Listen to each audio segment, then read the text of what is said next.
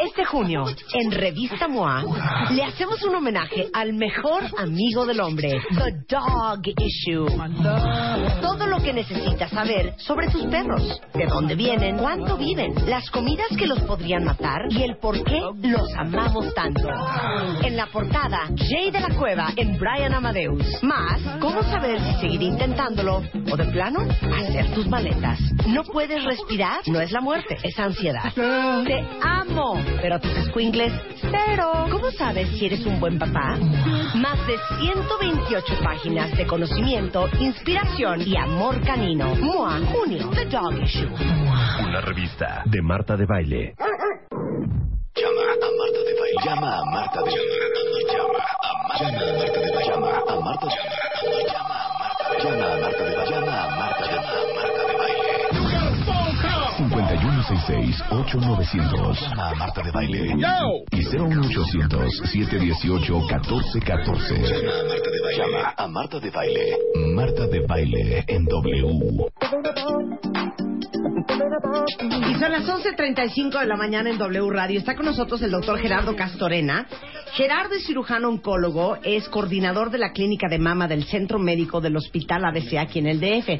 Y prometió regresar al programa a hablar de algo que nos llena de mortificación, que es el tema de la terapia de reemplazo hormonal, que normalmente es cuando vas a entrar a la menopausia, que te faltan estrógenos y progesterona y testosterona, normalmente los ginecólogos este, o los doctores eh, en anti-aging te dicen, no, mira, te voy a dar un poco de estrógeno, no, mira, te voy a dar un poco de testosterona, te dan hormonas bioidénticas. No a ver, solo tú la, da, tú no da la en la menopausia. A A, ver, mí ¿en- para en mis qué- biomas qué- me dijeron, ¿qué prefieres? No te voy a operar. Y yo, ya opérame, estás loca, no te voy a operar.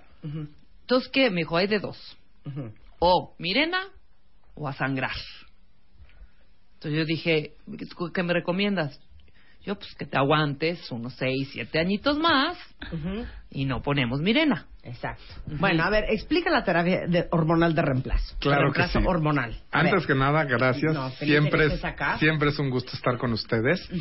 La terapia de reemplazo hormonal tiene una historia muy bonita. Se popularizó en la década de los setentas. Sí. Eh, salieron estos nuevos medicamentos hormonales sintetizados artificialmente, en donde tres personajes mejoraban su vida radicalmente. El primero era la mujer, Sí. porque estos bochornos, estas eh, eh, resequedad vaginal, insomnio, como por arte de magia desaparecía. El segundo personaje beneficiado pues era el esposo, Sí, claro. también, Claro. ¿no? Le, le disminuían una gran parte de sus problemas. Y el tercer beneficiado era el médico, porque pues paraban las llamadas. Entonces, fue toda una revolución. Hay que ponernos en el contexto social también de eh, cuando llega la revolución sexual a México, es en los años 70 también. Entonces, Claro. eh, es todo un- un- una, una serie de factores que contribuyen a que esto se popularice de una manera impresionante. ¿Cuál fue el problema? Que las mujeres decían, "Oye, me lo recetó mi doctor, me tomo la pastillita, me siento a todo dar, pero pues llevo dos años, tres años tomándola, pues ¿por qué no elimino al doctor de la ecuación? Sí. Pues sí, la pastillita es mágica. Entonces, a raíz de eso, hubo muchísimas mujeres a nivel mundial, no solo en México, que tomaron la terapia de reemplazo hormonal durante 10, 20, 30, 40 años sin ninguna supervisión. De pronto, en, en la década de los noventas, nos damos cuenta que hay un pico de cáncer de mama en las eh, mujeres postmenopáusicas que curiosamente llevaron terapia de reemplazo hormonal y entonces empiezan a generarse una serie de estudios en donde las dosis de esta terapia de reemplazo hormonal, que es una cosa muy diferente que el Mirena, Ajá, exactamente. son dos cosas completamente Ahorita distintas. no Ahorita nos entramos explica, a No eso. confundas a la gente. Bueno, Ahorita no, entramos a eso. puse mi ejemplo. Entonces resulta que las dosis de estrógenos conjugados, que así se llama la terapia de reemplazo hormonal, resulta que tenían un estaban dando de comer a unas células que a fin de cuentas generaban un Cáncer.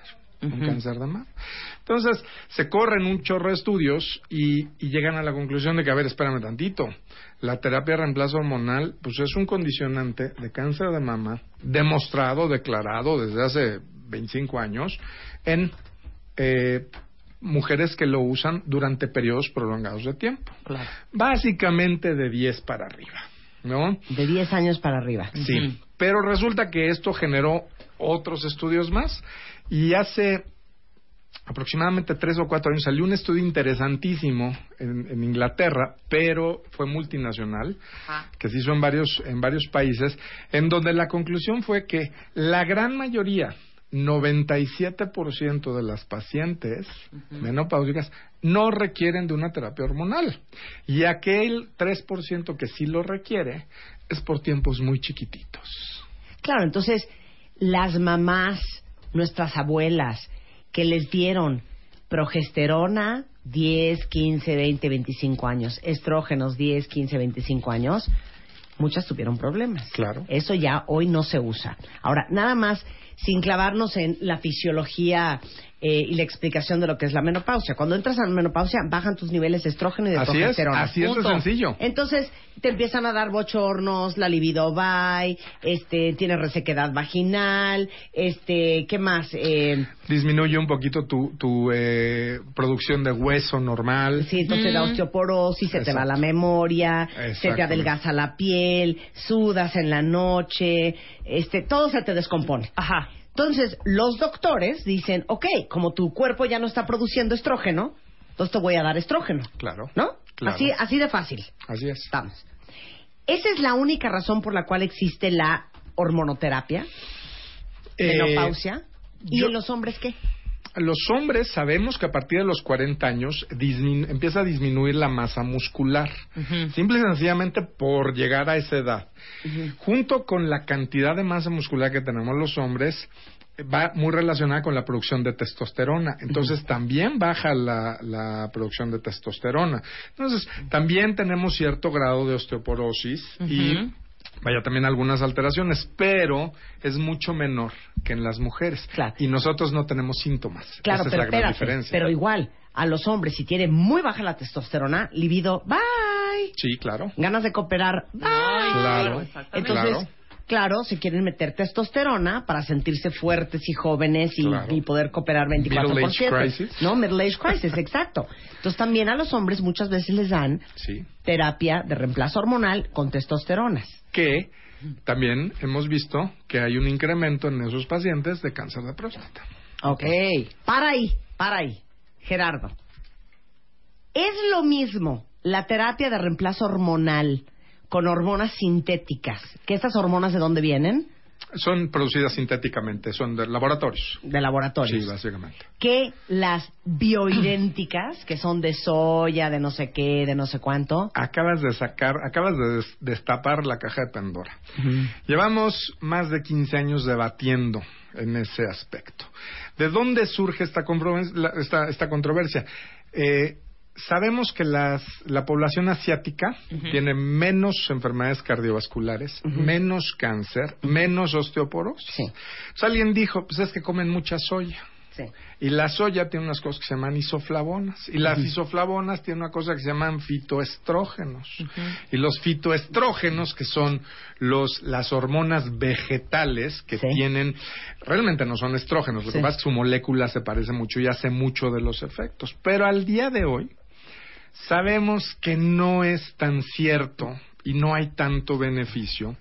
Porque lo que hizo la industria fue, a ver, vamos a agarrar los fitoestrógenos y vamos a procesarlos. Sí, pero desde la soya hasta el camote. Exactamente. Sí. Pero entonces ahora está muy en boga los fitoestrógenos, pero procesados. Es, es, es una pastillita o es un uh, suplemento gel- Una cremita, un gelecillo. que a fin de cuentas pasó por un proceso de industrialización que quizá le esté quitando todos los beneficios y le está agregando cosas que todavía no sabemos si no son tan buenas o no. Claro. Entonces, vamos back to basics. Sí es cierto, pero cómetelas naturalmente. Una dieta rica en vegetales, rica, por ejemplo, los O sea, edamames me- me- que son claro. extraordinarios, que es el frijol de soya, claro, y tienen muchísimo efecto sobre los eh, síntomas de la menopausia, pero es mucho mejor natural. Por eso, tú como oncólogo, si yo fuera tu hija, perdón, Sí. tu esposa, ¿eh? Cálmate, Ajá. cálmate. No estoy, no estoy tan grande. Ok, no eres tan grande, Ajá. ni yo tan chiquita. Si yo fuera tu esposa y te digo, mi amor, fíjate que conocí un doctor que me quiere poner un pellet porque hagan de cuenta que te abren la piel y te meten Como un chip. ¿Cómo será? ¿Cómo es? Es un, es un, eh, Como un frijolito, un Sí, qué, un- es una semilla. como una Sí, semillita exactamente. de testosterona porque tengo los niveles de testosterona bajos. Me dices, adelante mi amor, No, me por dices, supuesto no hay no. forma. No, por supuesto No hay que forma. no. Oye, mi amor, fíjate que me mandaron unas pastillas de camote, que me tome 14 pastillas al día para mejorar mi producción de estrógenos. Necesitaría ver las pastillas de camote, pero muy probablemente te diría que no también. Cómete el camote, mi amor. Sí, es que estamos también en una sociedad, esta evolución de los setentas para acá nos ha dado por eh, buscar la, la fuente de la eterna juventud, Sí, la varita mágica y todas Claro. esas cosas, queremos remedios milagrosos. Le tengo una muy mala noticia a todos tus cuentavientes. Sí. No existen los remedios milagrosos. Ujú. No existen. Lo que existe es conciencia, disciplina, llevar estilos de vida saludables. Tenemos que regresar a eso que hacían nuestros padres, de estilos de vida saludables. Claro. ¿Cómo mejoras la osteoporosis? Con ejercicio. Claro. Pero el ejercicio no puede empezar a los 60 años. No. Tiene que empezar a los 20 o a los 30. Eh, una dieta rica en vegetales, rica en fibra, baja en carbohidratos. Estamos consumiendo una cantidad de azúcar, de azúcar procesada, que es una locura que es lo que está haciendo que tengamos todas esas enfermedades. Si tú llevas esos estilos de vida saludables, haces ejercicio, vaya, muy probablemente no tengas esos síntomas de, los de la menopausia. Ok, ya, soy tu esposo otra vez. Ok. Tengo 56 años. Ya me entró la menopausia y, oh, Dios mío. Y mi ginecólogo me mandó una terapia de reemplazo hormonal con hormonas sintéticas. ¿Me das permiso o no me das permiso? No. ¿Por qué? Por- porque nuevamente ya no hiciste eso que dijimos que tenías que hacer cero, a los 30 cero lo años, ya tienes 56 Cero lo años, ya. Bueno, busquemos una manera muchísimo más. ¿Qué es lo molesto de la de la menopausia? Los síntomas.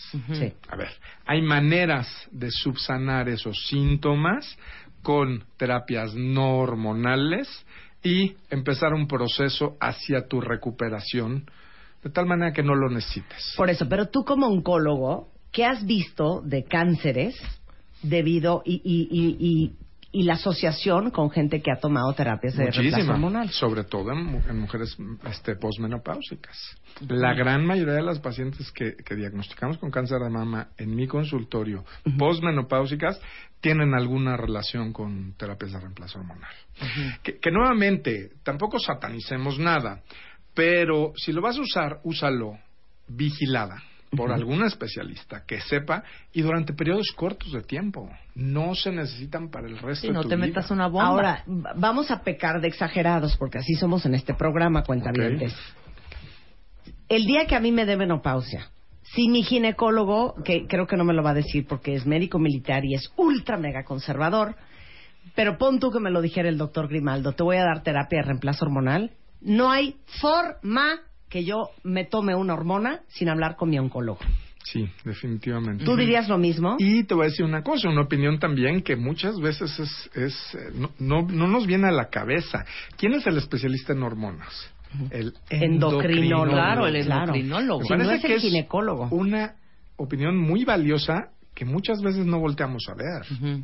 Quizá el endocrinólogo tenga una- un punto de vista interesante que decir en estos, en estos casos, ¿no? Y hasta consultando el endocrinólogo, que es el experto en, en hormonas, yo también pediría una segunda opinión con un oncólogo, que es el experto en bolas. Definitivamente. O sea, punto y se acabó. Pero te voy a decir que casi todos somos radicalmente en Todos son contra- radicales, ¿verdad? En contra de las hormonas, sí, hemos visto demasiado cáncer. Claro. Ok. Ocasionado por las hormonas. Digo, nuevamente regresando al ejemplo de mi esposa, yo te quiero viva. No, no, a lo mejor con un Sí, poquito no de te quiero joven es- y es- cooperando todos los días. Bueno, sí, pero no. Te quiero Claro, viva. exacto. sí, pero no. te quiero viva. Claro. Ahora, busquemos la manera no hormonal de tenerte viva y bien.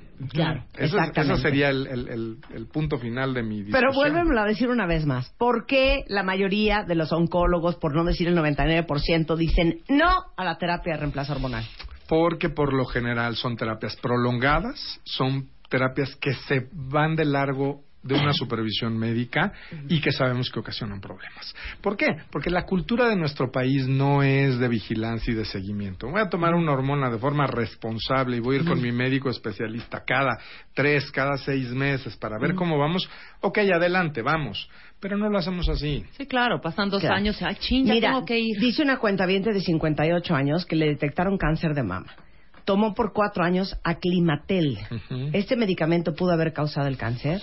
Muy difícil contestar en casos particulares. Cuatro años me parece un tiempo bajo. Sí. comparado con lo que vemos normalmente.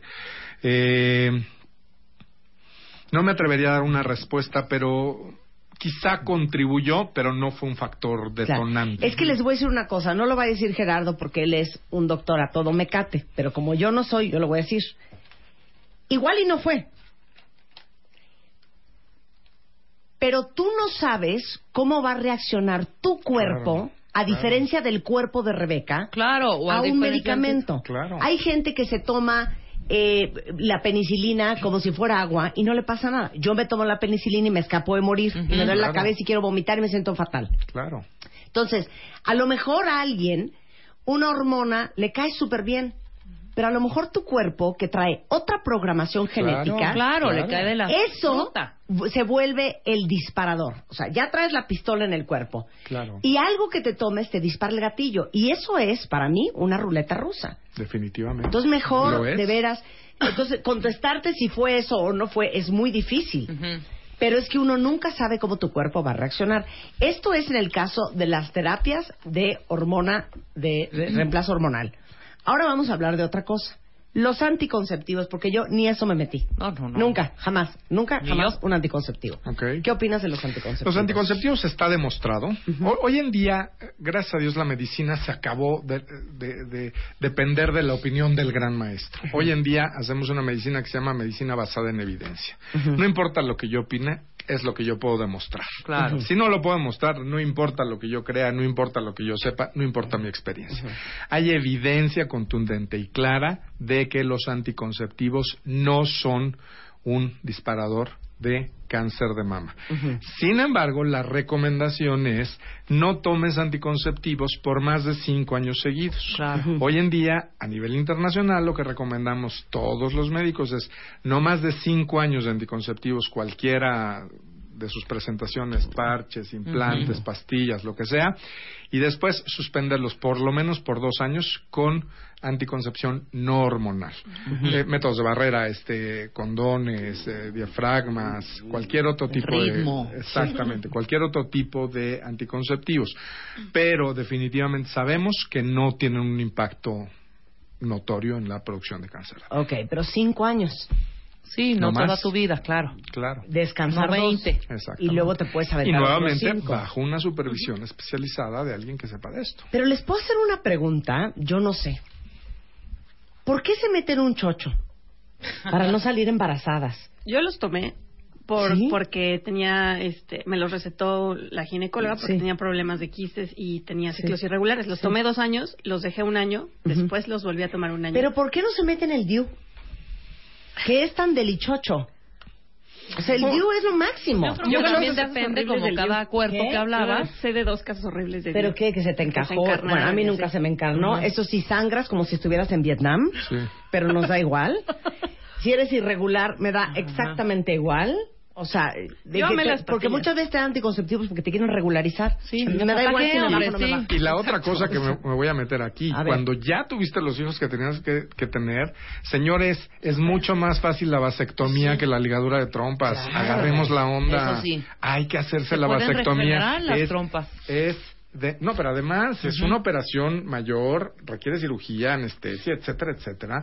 Cuando a nosotros es un piquetito de anestesia local, de entrada por salida, muchas veces se puede hacer hasta en consultorio y se acabó el problema. Sí, claro, pero Así es un rollo cultural. es una Uy, cuestión la cultural, no. Ahora agárrense, porque regresando del corte con el doctor Gerardo Castorena, cirujano oncólogo, coordinador de la clínica de mama del Centro Médico del Hospital ABC, vamos a hablar de las hormonas cuando no puedo tener hijos y me meten unos cócteles y unos bombazos para que produzca yo óvulos. Vamos a hablar de eso al regresar. No se vayan. Esto es W.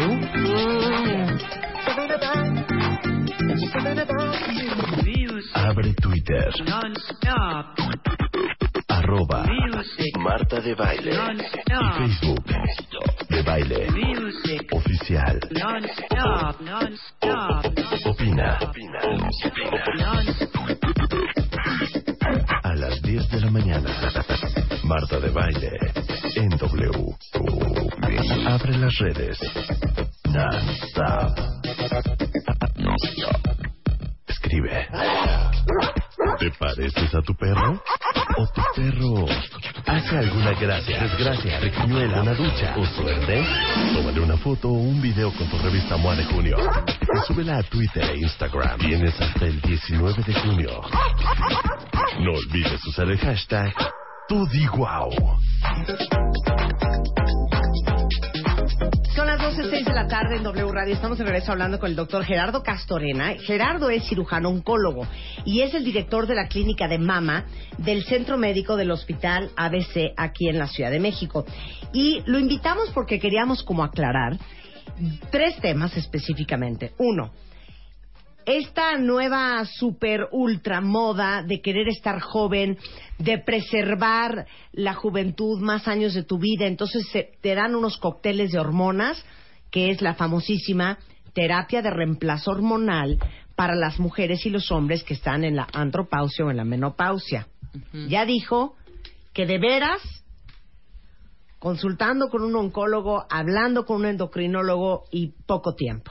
Exacto. No se anden metiendo chochos, no se anden metiendo pellets. Da igual si son bioidénticas, sintéticas, tengan cuidado y siempre pidan una segunda opinión del especialista en las hormonas, que es el endocrinólogo, y el especialista de las bolas, que es el oncólogo. Eso ya quedó aclarado. Ya hablamos de los anticonceptivos. Cinco años, descansas dos. Cinco años, descansas dos, con supervisión médica. Y ahora vamos a no puedo salir embarazada. Arráncate, Gerardo. Bueno, es una cuestión muy, muy de moda en nuestros días, ¿no? Antes no había tantos problemas para embarazarse. Eh, esto es consecuencia también mucho de otro chocho.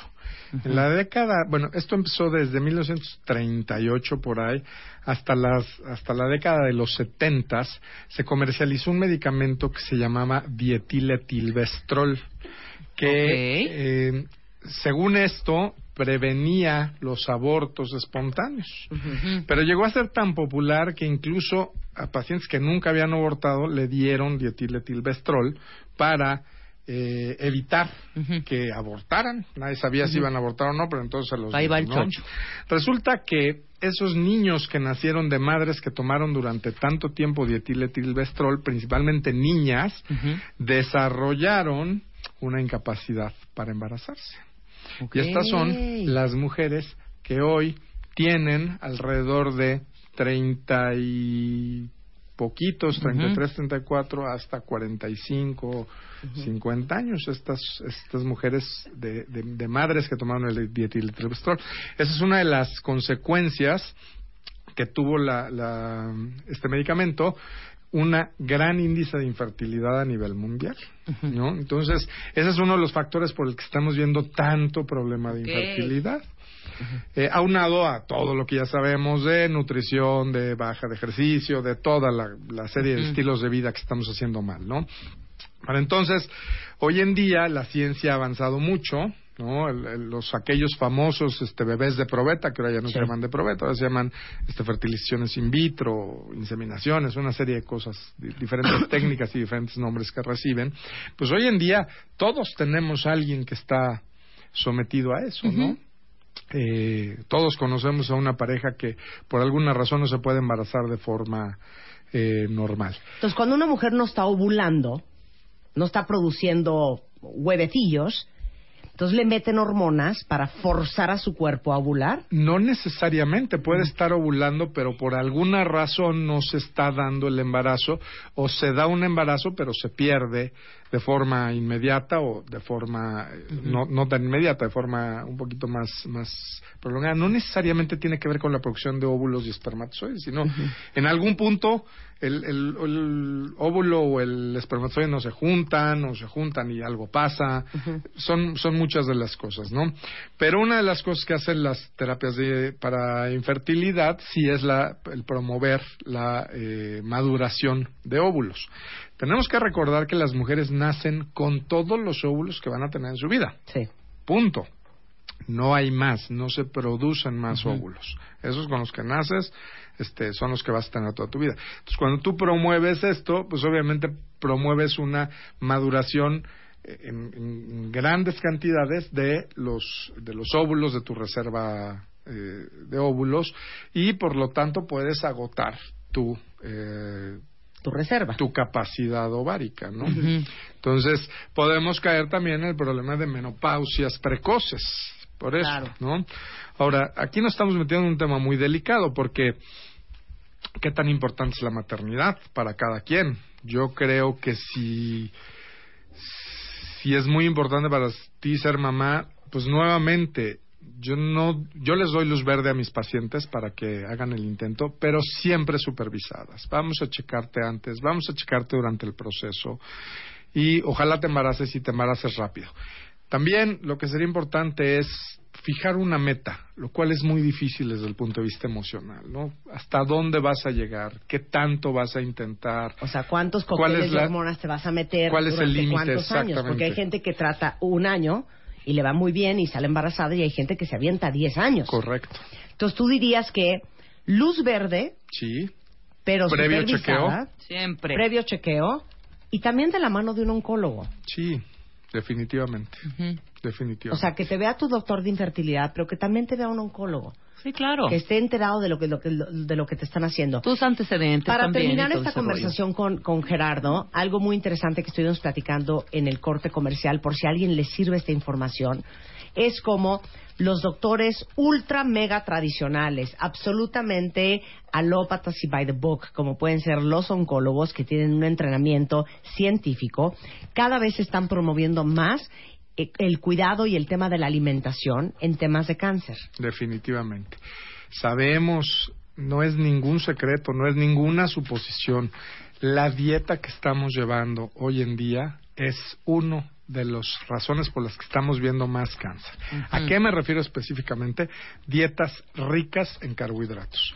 Salió un estudio recientemente de 800 mil productos que hay disponibles en los supermercados eh, en, en Estados Unidos. 600 mil es decir, tres cuartas partes de esos productos tienen azúcar agregada. Claro. Fed Up, hay que ver ese documental sí, sí. Fed De- Up. buenísimo. Buenísimo. ese documental. Estamos consumiendo muchísimos más azúcares simples, alimentos procesados y la- el tamaño de las porciones también se ha incrementado en un 50%. Claro. Entonces, estamos comiendo nuestra muerte. Sí, estamos sí. cavando la, la tumba con los dientes. Hay que regresar a esos estilos de vida saludables.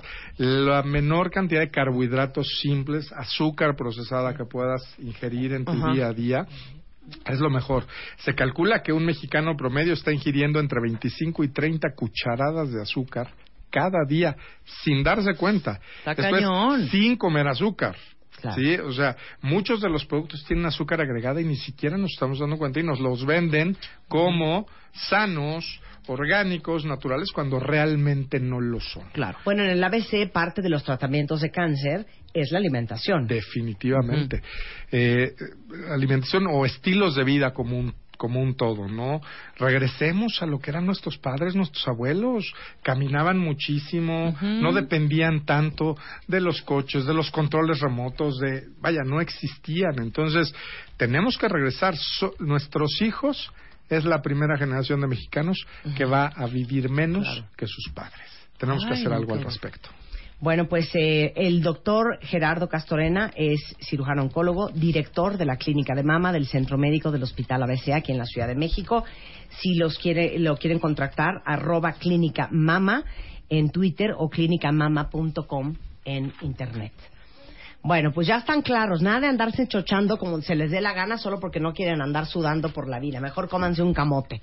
Gracias, Gerardo. Gracias, Marta. Un placer tenerte Gracias, aquí. Eres un fregón, Gerardo. Gracias, 12.15 de la tarde en W Radio. Oiga, les tengo una alegría para el día de mañana, cuentavientes. Hablando de alimentación, ya saben que somos fans de la proteína vegetal. Entonces, Ovela, que es este hummus que está muy de moda a nivel mundial y en México, la marca Ovela tiene este hummus fantástico que hay clásico, pero hay con chipotle, pero hay con este chiles toreados, pero este con qué más hay otro más. Eh, pimiento rojo también. Con pimiento rojo. Bueno pues déjenme decirles que este el día de mañana voy a estar con la chef Lula que va a diseñar los platillos todos hechos con hummus. Y se imaginan la delicia y lo delicioso que vamos a comer. Va a estar la nutrióloga Fernanda Alvarado que nos va a enseñar mil formas nutritivas para combinarlo. Entonces quiero que dos de ustedes y su respectivo acompañante vayan conmigo a esta fiesta que vamos a hacer mañana de Ovela.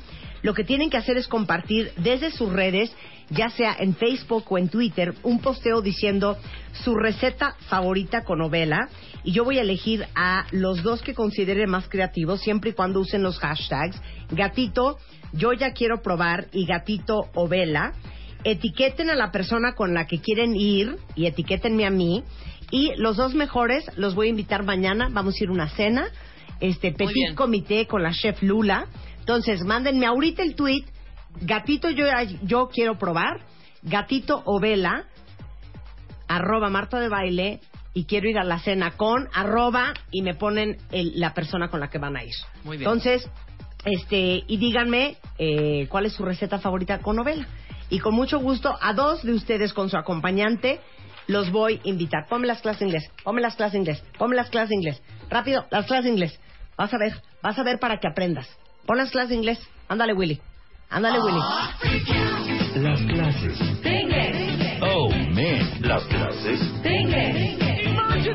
Clases de inglés. Las clases. One, two. Con Marta de Baile. Three. Good job.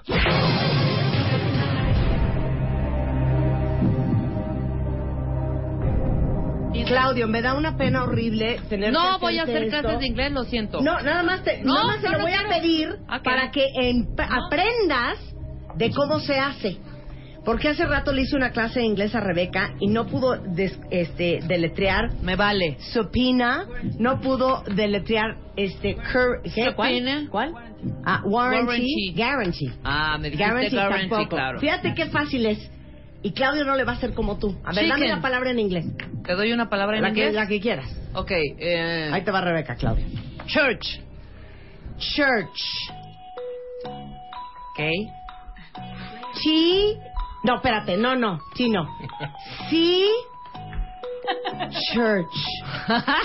Church. C. S. H. O. No. C. Así no es el spelling bee. That's es una incorrect. sola vez.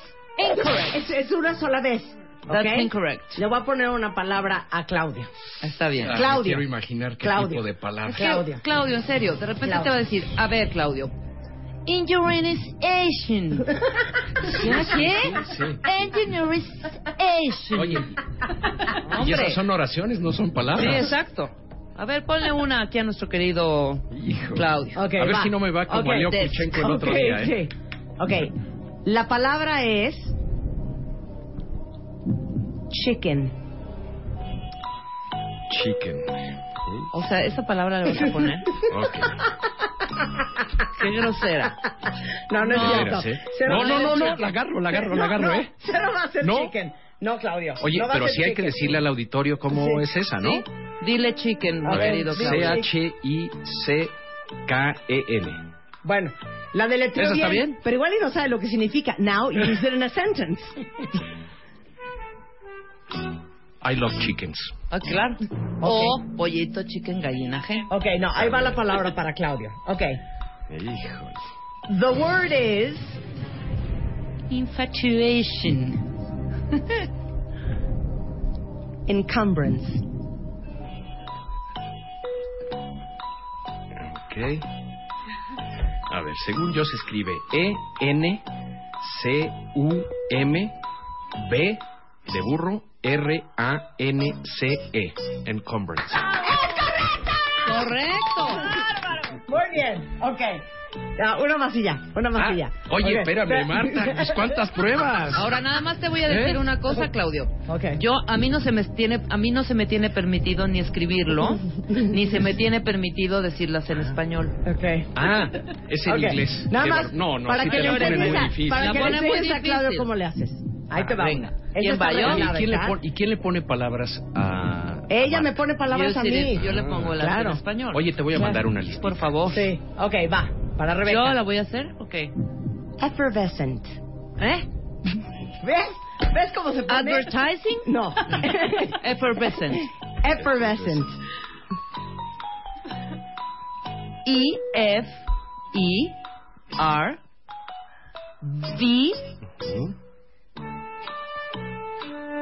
E S C E N T. Bravísimo. Cero bravísimo. Sí, ¿Cómo no? Cero Sí. bravísimo. A dos Fs. Ay, me ¿Qué pasó? Es que de veras. Oye, pasan. Te Bueno. digo. Esa era la duda. Oye, pero ¿qué palabras pones? Bueno, ok, entonces ¿qué quieren que les ponga? Pen, Pen, door, ceiling, Dog, cat. bed.